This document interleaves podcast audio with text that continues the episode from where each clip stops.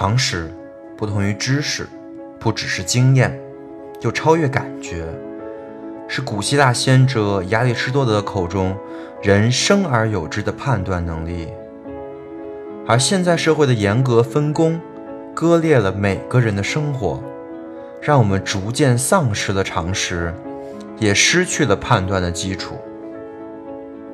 维生素 E 常识系列，带你解构复杂，重构常识，为你拆解生活世界中一个个的小黑箱。让我们做到敢于去相信，从而敢于去质疑。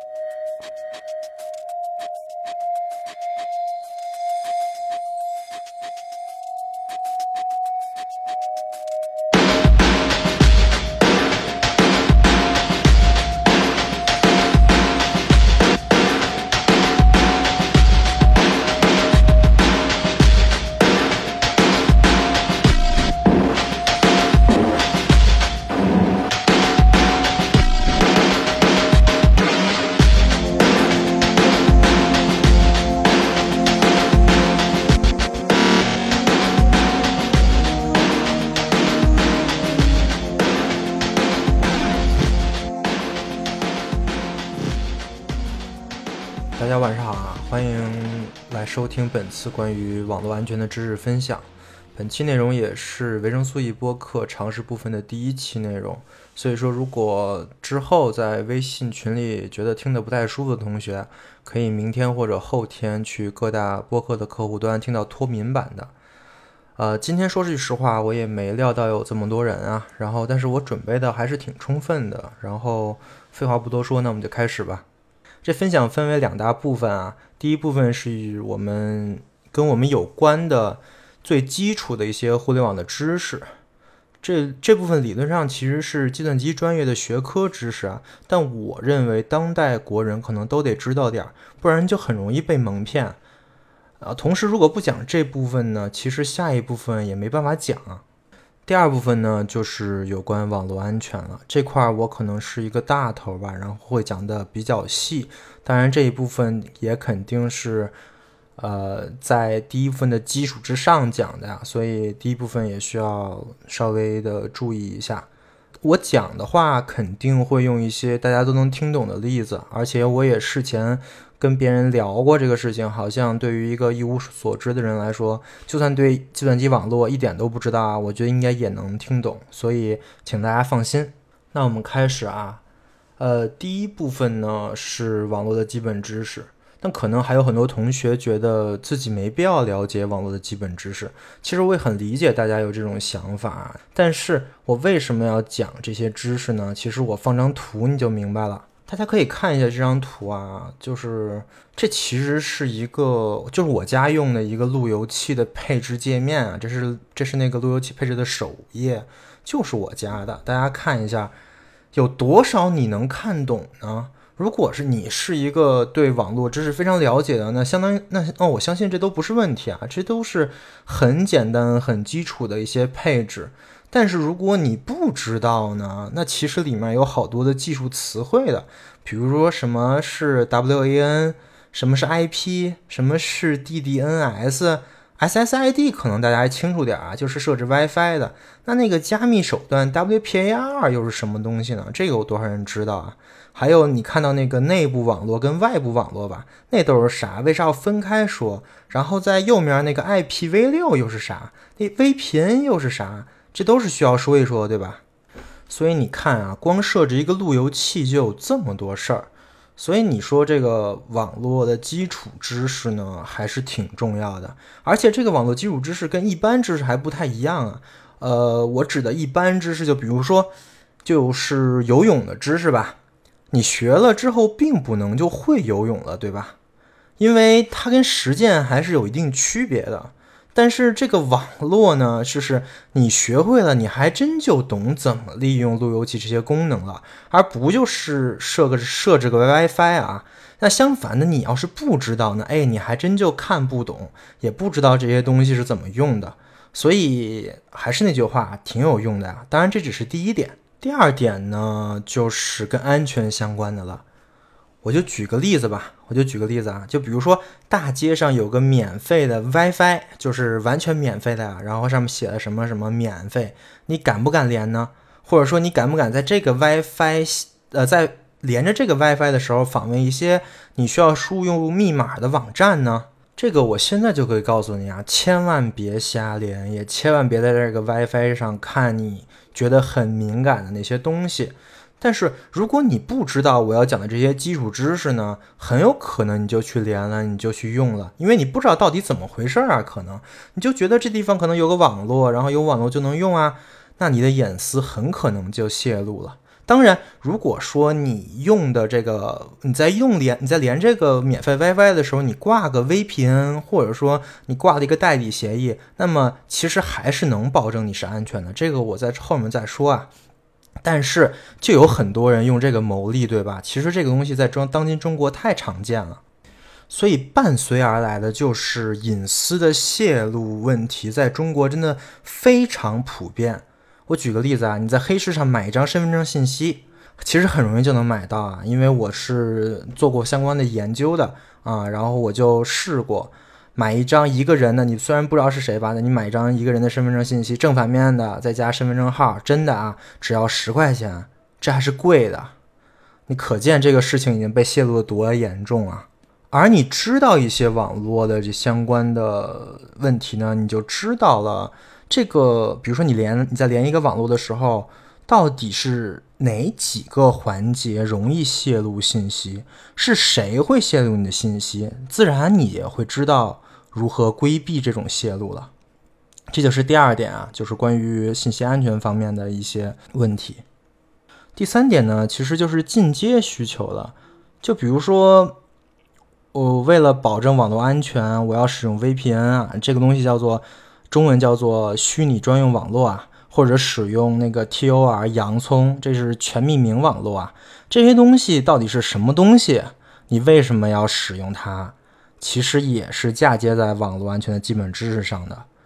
呃，所以说所有东西其实都跟基础知识分不开。我之所以要讲这个，也是想强调一下，不要是因为它是基础知识啊，或者说跟咱们生活没有什么关系啊，就轻视它。所以说，如果你不了解这个基础知识，我还真建议你就别访问外网了，因为你在就是墙内，其实墙其实是一个防火墙，你知道吗？只有它能截取你的信息。但如果你不知道这些东西，你就随便用那些代理软件的话，那很有可能是他们在截取你的信息。呃，这样截取你信息的人其实就更多了，对吧？所以其实后果还是挺严重的。好，那重要性说完了，我现在就正式开始讲了。其实关于网络，你想了解的东西，或者你说你需要了解的东西，其实很简单啊，就是一个事儿，就是你到你需要知道你在使用网络的时候，你究竟是在做了什么。其实这个问题仔细一想也特别简单。其实你是在传输信息，具体而言就是接收信息跟发送信息，对吧？我之前做过一期节目是讲图灵机跟信息论的，然后也说了这个概念，就是万物皆比特。在我们信息时代，那真的是只要你在网络访问，那么就一定是跟信息、跟接收、跟发送信息是有关的，你就是在干这个事儿。多说一句啊，比特其实是信息的基本单位，这个其实就是那个零一零一零一啊，所以我们上网的本质就是把那个零一零一零一传到另外一个人那儿，然后再收，然后再收一串零一零一零零一，对吧？然后再把这零一零零一给翻一段，哦，是这个意思，然后你再传过去，对吧？那么。其实，如果你这么理解，之，如果你这么理解了，你其实就可以明白这个信息传输它到底需要哪些东西，或者说它有哪些很关键的要素了。首先就是得有一个人发信息，对吧？就相相当于有得有一个发送者，然后自然得有一个接收者，就是来接这个信息的。呃，这还不算完，你还得有一个传输的途径，就是信息走的通道，我们管这个叫信道啊。这当然是最基础的三个因素。然后我其实可以做一个比喻啊，虽然可能不太恰当，但是我觉得很能说明问题。就是你可以把你上网想象成你叫了一个外卖，其实都是一样的，对吧？就是你是发你是发送者，你是有外卖这个需求的人，呃，叫客户端啊，客户端很好理解，就是客户的那一端，对吧？然后那个外卖商家就是接收者，叫服务器端，这个也很好理解，就提供服务的嘛。然后在事实上呢，其实我们访问网站呢，都是要访问一个电脑的，那个电脑叫服叫服务器，就是你访问网站那个机器啊。呃，如果你说你要你要去点外卖的话，那么你用了美团、饿了么。这东西就是我们刚才讲的那个信道，对吧？你通过这个跟商家进建立了联系，就是发送信息的通道。然后呢，商家在收到你的信息之后，他要把外卖做好，再通过骑手传给你，对吧？那么这个时候，他就是发送者，你就是接收者，而骑手就变成那个信道了。这其实就是你可以把它想象成最最基础的一个通讯模型。其实古代啊，什么飞鸽传书啊，什么也都一样，大家都是这么通讯的。但是其实啊，点过外卖的应该都知道，点外卖没那么简单，对吧？里面还有好多的细节啊，我一点点说，而且都能跟网络的知识所对应上。首先，你得确定你点的是哪家，对吧？比如说你看到哪哪个炸鸡好吃，那你得确定你点的是这个炸鸡，对吧？那同样呢，商家也得确认是你点的，这样他就不会送错了。因为这送错了可就麻烦了，对吧？那也就是说得有个标识来标志你跟商家，让你们互相知道彼此是谁。而这个标识呢，在互联网世界就叫做 IP 地址。你可以把 IP 地址想象成跟家庭地址一样的概念啊，就是几号楼几单元几几零几，对吧？但是 IP 地址的规定其实没那么复杂，就一串数就能代表你身份了。规则呢，其实就是叉叉叉点叉叉叉点叉叉叉点叉叉叉啊，呃，在刚才那个我不是放了一个路由器的图吗？我家那个路由器的 IP 地址就是二幺九二点幺六八点一点三，这个规则就可以标识任何一个 IPv4 协议的 IP 地址了。那如果你要问为什么这么一串数就能代表你的地址了呢？哎，那你别问啊，这是规定啊，因为全世界凡是 I IPv4 协议的地址全都长这样，对吧？这个 IP 地址这个规定啊，有个比较文明的名字啊，叫协议。哎，其实挺好理解的吧？因为协议就是大家上一个规定，对吧？大家都按照这个来，那就定位好了谁是谁了，就不会混了。进一步说，只要你网上冲浪啊，你就必须得有一个 IP 地址，那跟你交互的那个网站呢，也必须得有一个 IP 地址。其实你可以把它想象成，你得有一个家庭地址，订外卖的那个商家也得有个送货的地址，其实是一样的，对吧？那你可能会有一些疑问啊，就比如说 IP 地址就这么几个数，够不够用啊？全世界那么多人，那么多设备都要上网，那 每人一个这个 IP 地址是不是有点紧，对吧？哎，你说对了，不但紧，而且非常紧。你算一下啊，像这种叉叉叉点叉叉叉的地址，最多最多也就九十九亿个不一样的啊！而且，其实，在我们的那个协议里面，每个地每段数字都代表着很多特殊含义啊，所以不是九十九个都能，不是九十九亿个都能用的。事实上，能用的就只有四十亿。但是你看我，你看我现在手机、电脑都在访问啊，所以就得占好好几个，所以这四十亿怎么看都不够用。啊，这问题其实是个 bug 呀，就是因为当时发明互联网这套信息交互方案的时候啊，没想到那么多人用，所以当时觉得四十个特别够用，后面有问题了，于是大家就想办法。第一个办法就是我放弃现有的协议，我做个新协议，这个新协议也可以相当于给每个人加个新的地址，但这个地址呢也能标明每个人到底是谁，而且我把这个地址做大点儿，就是做的特别大，大到永远都用不完，不就完了吗？对，这个新协议叫 IPv6 啊，是一个新协议。你看我那个路由器上有这个设置，就说明我路由器也是支持这个新协议的。但是 IPv6 协议推广很慢，因为协议嘛，说白了就是共识。嗯，然后要是大家不享有这个共识，又确实慢，对吧？那为什么不享有这个共识呢？因为解决 IP 地址不够用的方案，除了 IPv6 之外呢，还有一个其他的。这个方案就叫嵌套，专业名称叫做 NAT。这啥意思呢？其实很简单啊，就是我用一个 IP 地址可以访问全世界的互联网。那我能不能很多户共用一个 IP 地址呢？我还是举个例子，还是送外卖啊，就是我告诉商家说，你外卖啊，你就放楼下看连看门大爷那儿，然后我再过去拿就行了。那其实整个小区有一个看门大爷，那都能收到外卖了，对吧？这个就是 NAT。理论上，这个 NAT 呢是可以无限嵌套的，对吧？就你看我家那个路由器啊，它那个地址幺九二点幺六八那个，那很明显是被嵌套了的。因为真正的公网地址不可能是幺九二点幺点幺六八的呀，所以说，呃，其实是联通他们把我的地址就嵌套了。那同时，我的路由器也把我好多设备的地址也嵌套了一次，对吧？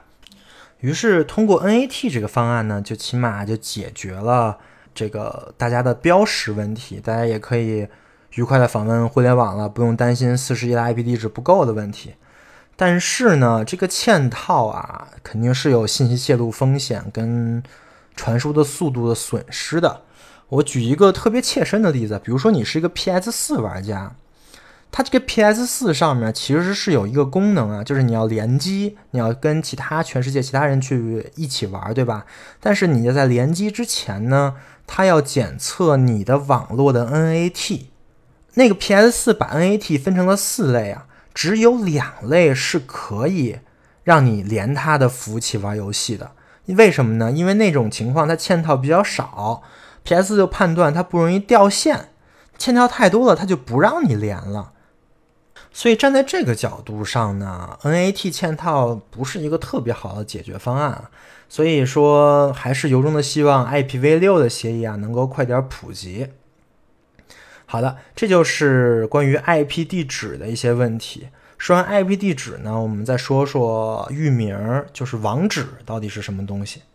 网址这部分也特别简单啊，你看我们刚才都说的是基于 IP 地址的，但事实上我们浏览网页什么的根本没人输 IP 地址，我们都是直接输入网站，对吧？比如说三 w 点百度点 com 嘛，这就是一串英文单词儿。它不是一个，它不是一串数，对吧？它不是 IP 地址。那我们为什么能通过这串英文单词儿就能找到这个网站呢？就能这个这串英文单词跟这个 IP 地址是什么关系呢？其实这也是一个协议啊，这个协议就叫 DNS，就是域名系统。所以说，其实就是创造互联网的时候，各位大佬也明白，让大家记忆数字、确认访问地址这个事儿啊，太傻逼了，根本记不住，所以就搞出了域名这个东西。用域名来标识 IP 地址，这样大家就不用记数字了。听着挺简单的呀，但其实还是挺复杂的，因为你必须要把全世界所有的域名跟 IP 地址的关系都找到，对吧？呃，这个系统叫做 DNS，就是域名系统。但是这个服务器呢，叫做 DNS 跟服务器，就是专门给大家来建立域名跟 IP 地址关系的。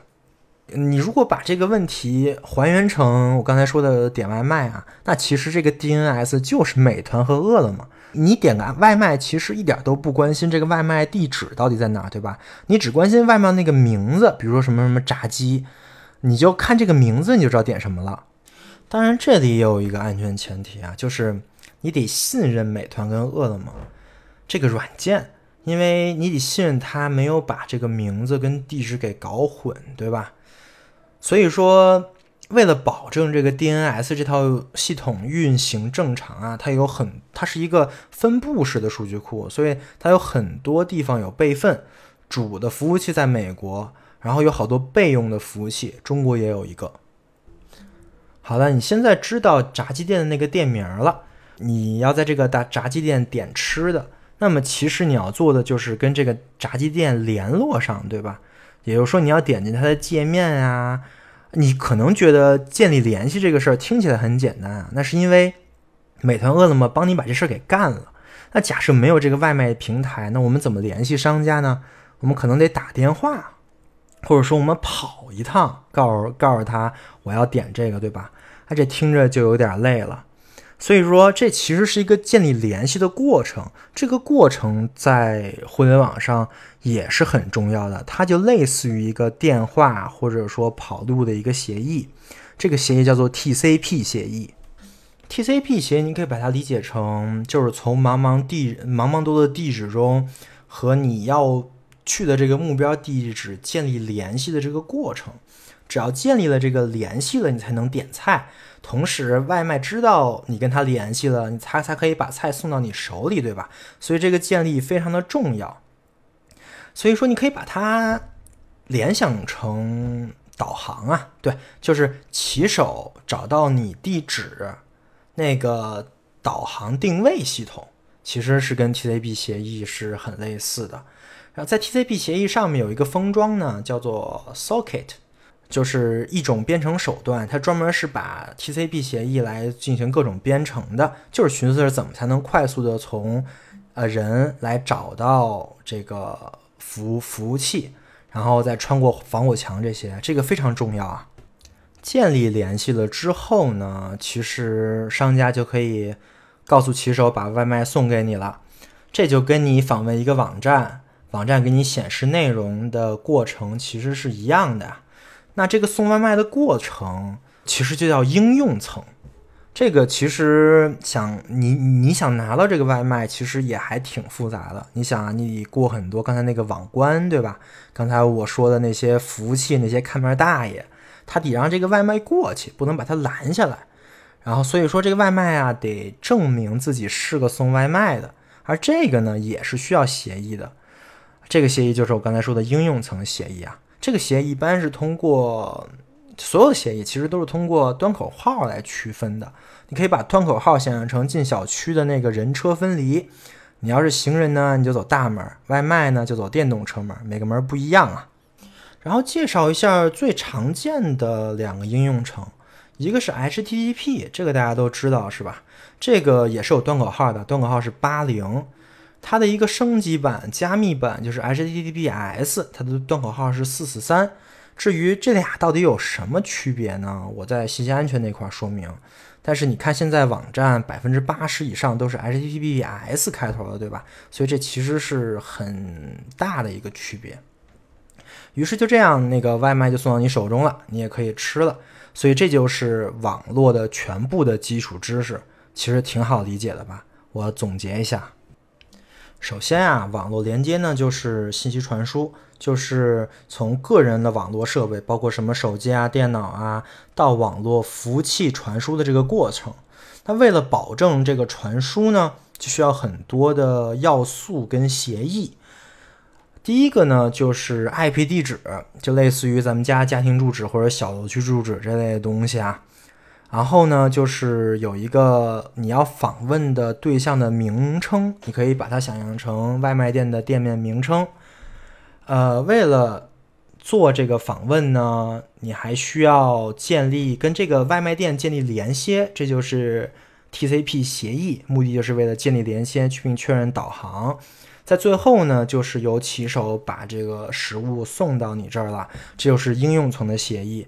是外卖送货的，这个是地方一定要注意的，就是端口号啊。这以上统称 TCP/IP 协议簇。刚才讲的是一个简版的呀，其实你再仔细追究呢，还有更多的东西。首先你得有路，对吧？这个路就是网线，对吧？所以我发了一张就是最权威的详细版的图啊。互联网访问分为七层，最底下那层就是链路层。然后就是网络层，你看就是 IP 地址那一层；传输层就是 TCP 那一层，对吧？应用层就是我刚才说的，外卖小哥骑着车来送了，那就是呃各种各样的应用，比如说有邮件呀，有 HTTP 呀这些东西都非常的熟悉了，对吧？总之，我刚才讲的是一个简化版本。是帮助人理解的，真正的还是以这张图为准啊。那除了这个基础结构呢，其实网络基础知识里还有两个很值得一提的，一个是防火墙啊，一个是 VPN。这两个东西我下面着重讲一下。这防火墙顾名思义啊，就是防火的，对吧？就是网络上会有很多人啊，他不想让你访问他的服务器，或者说呢，呃，他的服务器做了限制，不是你这样的人访问的，而是他特定他想让那些人访问的，或者说我们的有一些其他人啊，不想让一些人访问很多的服务器，那么就会采取一些措施啊。这些措施也很简单，因为我们刚才说的那些 IP 地址、DNS 导航应用这些东西啊。都是协议，对吧？他们每一项都是可以干扰的。就是说，你想想也知道，你要想访问一个服务器，你就得通过网线。这网线呢是联通电信布置的。那你能访问什么，不能访问什么？其实联通电信是有控制权的，对吧？就举个例子吧，比如说国外有个 IP 地址，它对应的服务器是个成人网站啊。呃，那联通就可以阻断通过，就是所有通向这个 IP 地址发的请求，让这个 TCP 握手不成不成立，那么你就找不到这个 IP 地址了，自然你也访问不了了。还有其他办法，对吧？就比如说去把 DNS 域名对应的 IP 地址这个东西给改吧改吧，让这个 DNS 域名找不到那个 IP 地址，那自然这个人也访问不了了。总之，这有一套的方法能让你访问不了。这套东西呢？就叫防火墙。那 VPN 其实是跟防火墙正相反的啊，就是我非常希望你来访问我，所以我给你开了个特殊通道。呃，这个 VPN 叫虚拟专用网络啊，其实跟专用网络是有关系的，对吧？什么叫专用网络？就是专线连接。你想想，你跟另外一台电脑怎么连接才是最安全的、最最安全的、最直接的办法？其实是。你俩拉条网线，对吧？你们俩把两条网，你把网线一插上，哎，你俩连上了。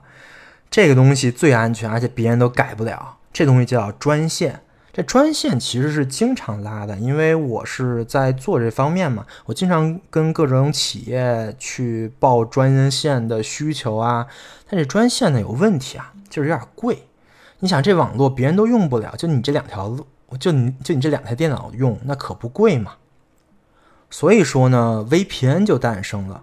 虚拟专用网络其实它就是模拟的那个专线，它的目的就是在互联网这个全都全开放的一个环境里啊，增加一个点对点的一个传输协议，可以这条电脑到这台电脑，呃，其他人都访问不了，就只有你们这两台电脑有这个通路啊，来保证这个信息安全。这个挺好理解的吧？所以说，VPN 协议其实是跟互联网其他协议不太一样的，它是很底层的，它从 TCP 那块就不太一样了，所以其实很容易判断出来。你站在联通的角度，你想一想，哎，你很容易就能看出这个电脑跟另外一个服务器是用 VPN 连着的，所以呢，它能看出来呢，它也能不让你连。所以说，这也就是为什么一到很重大的时间，很多 VPN 的服务商就跑路了，或者说 VPN 就不能用的一个原因啊。其实我之后会放一篇论文啊，在 Reference 里面，这论文就写了怎么来识别各种各样的 VPN 协议，包括什么 PPTP 啊，这就这些东西都非常好识别。所以说，如果你还在买，这种协议的 VPN 用来的话，那我建议你尽快退款啊！真的。好的，以上就是第一部分的主要内容了，就是信息安全的基本知识。我讲了也不算太久，还挺容易理解的吧？其实听我讲完了，你再看一些技术的书籍什么也没那么难理解了。只要你理解了什么是 TCP，什么是 IP，什么是 HTTP，什么是 VPN 这些术语的话，那么路由器什么的你也很容易看懂了。接下来我就会讲网络安全了，但是因为内容比较敏感，所以我把它。剪成两部分，所以如果想听网络安全的话，请继续听下半部分的内容。好的，感谢您的收听，我们下期再见。